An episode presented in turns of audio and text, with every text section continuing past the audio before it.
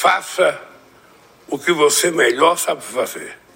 Coloque toda a sua competência para transformar esse Banco dos BRICS no maior banco de investimento para os países em desenvolvimento que o mundo já conheceu. E eu tenho certeza que você conseguirá. Boa sorte, que Deus te abençoe. Você acabou de ouvir o discurso, uma parte dele, do discurso do presidente Luiz Inácio Lula da Silva, do PT, que está lá na China e participou da cerimônia de posse da ex-presidente Dilma Rousseff como presidente do Banco do BRICS. BRICS, para quem não sabe, é aquele grupo de países formado por Brasil, Rússia, Índia, China e África do Sul, como a própria sigla diz. A partir de agora, o que você vai ouvir são as notícias essenciais do dia em até 10 minutos. Tudo aquilo que você precisa saber para começar o seu dia voando e muito bem informado. Para quem não me conhece, eu sou Maurício Ferro, criador e diretor do Correio Sabiá, e sou eu que apresento esse podcast todos os dias para você, de segunda a sexta, sempre de manhã.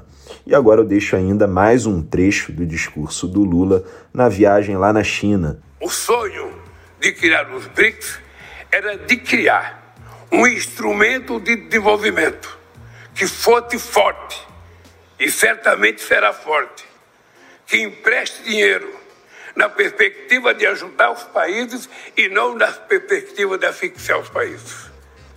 Porque senão nós nunca iremos ter os países em desenvolvimento, os países mais pobres, conseguindo se desenvolver. E eu acho que não é justo a gente terminar o século XXI como começamos o século XX. Quem era rico ficou mais rico e quem era pobre ficou mais pobre.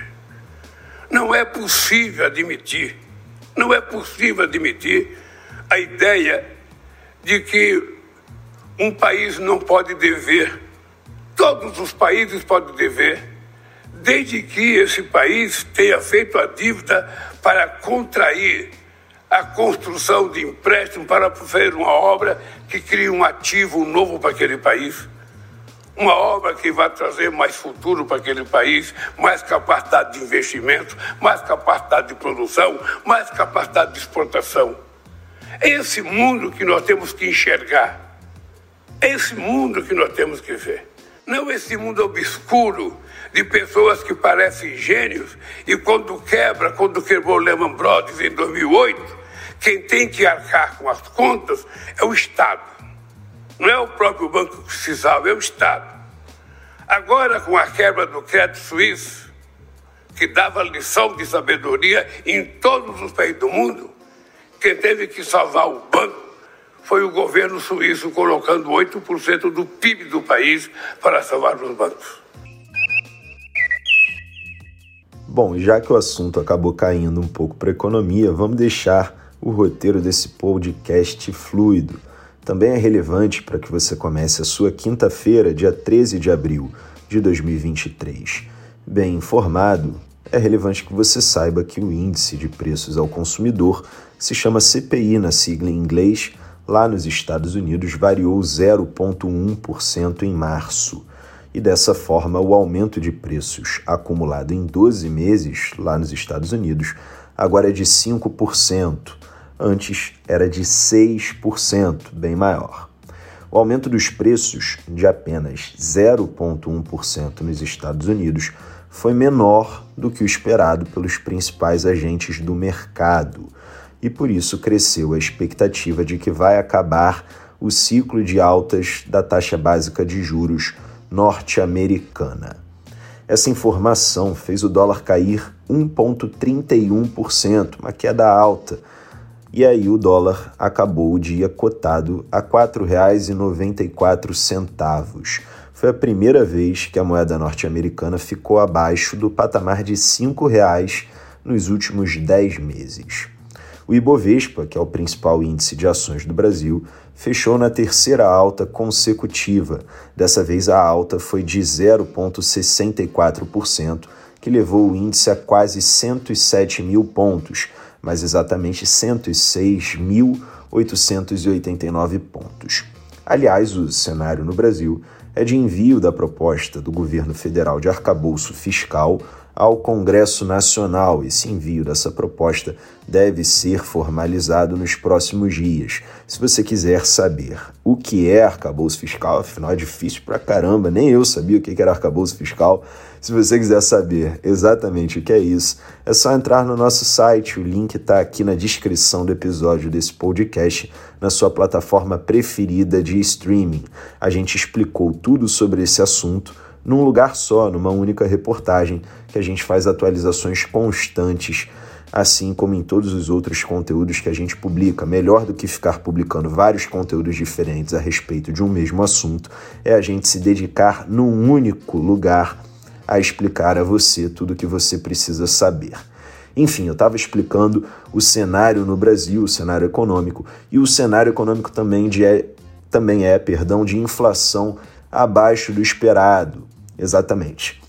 A inflação em março saiu abaixo do esperado pelos principais agentes do mercado, assim como ocorreu nos Estados Unidos, só que no caso do Brasil foi de 0,71%. Isso deixou a inflação acumulada nos últimos 12 meses abaixo dos 5% a 4,65%. Perdão, dei uma engasgada aqui para me certificar de que estava falando o número certinho o valor, a variação correta para você. Portanto, a variação da inflação em março no Brasil foi superior à inflação lá nos Estados Unidos. No Brasil foi 0,71%, nos Estados Unidos 0,1%. Só que no acumulado de 12 meses, o Brasil está abaixo dos Estados Unidos. A variação aqui em 12 meses foi de 4,65%, enquanto nos Estados Unidos foi de 5%. E a gente tem falado bastante sobre isso nas curadorias de notícias que a gente tem publicado pelo WhatsApp e na versão online que a gente atualiza num lugar só todas as notícias mais relevantes da semana.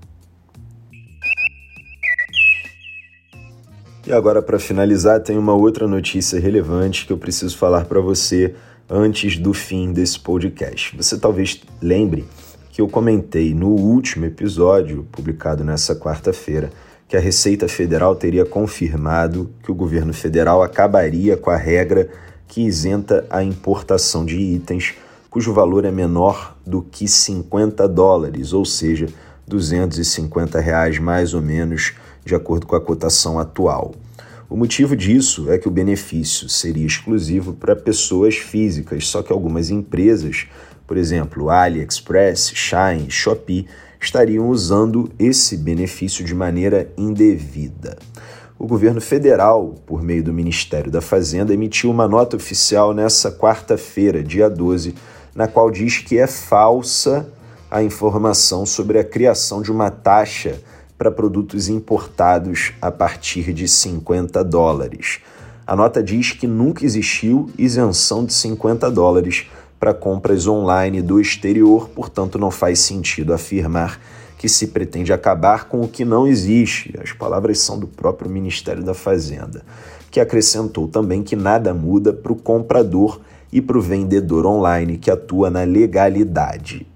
O governo federal, por meio do Ministério da Fazenda, ainda informou que a isenção de 50 dólares vale apenas para o envio de pessoa física para pessoa física e falou que, se com base nesse princípio, empresas estiverem fracionando as compras e se fazendo passar por pessoas físicas, estariam agindo ilegalmente. E dessa forma, com as alterações anunciadas, não haverá qualquer mudança para quem atualmente compra e vende legalmente pela internet. As alterações anunciadas é de a elaboração de uma medida provisória para combater a sonegação de impostos por parte de empresas de comércio eletrônico. Essas são as informações do governo federal, complementando com aquilo que a gente já havia informado na nossa curadoria de notícias anterior. E por hoje é só, o nosso podcast fica por aqui. E eu deixo a você ainda a possibilidade de entrar em contato com a gente caso tenha ficado com alguma dúvida a respeito dessas notícias do dia ou de qualquer outra. Você também pode entrar em contato com a gente para fazer críticas, elogios, sugestões, enfim, o que você quiser. É muito importante que o jornalismo seja interativo, portanto, que a gente fique o tempo todo em contato um com o outro.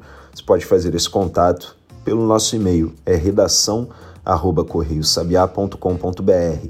O contato também pode ser, é claro, pelas redes sociais, arroba Correio Sabiá. Aliás, se você não acompanha ainda a gente por lá, acompanhe e, se possível, divulgue também o nosso trabalho, porque é uma forma da gente levar informação confiável nesses tempos tão difíceis para mais gente.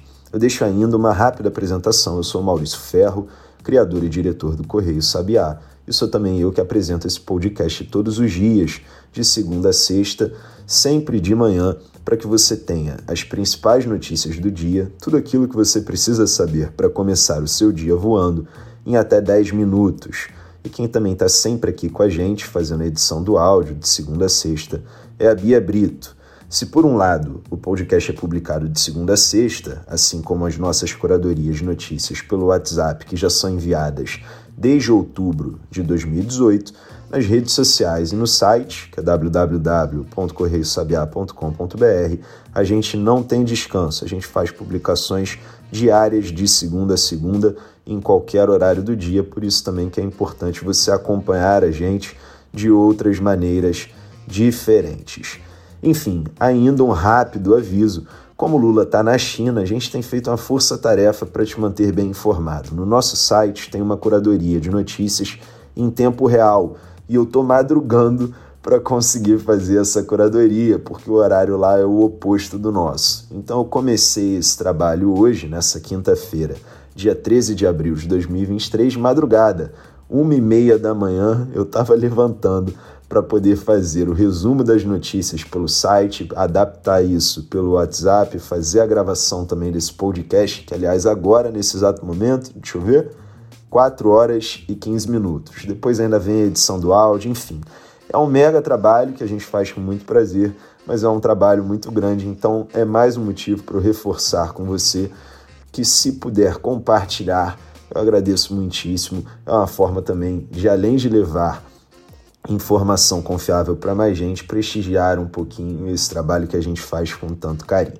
Sem mais, por, pelo momento, eu agradeço a você pela companhia. Como amanhã é sexta-feira, eu retorno para te contar as outras notícias que serão essenciais que a gente vai ver aí ao longo desse dia, ao longo dessa quinta.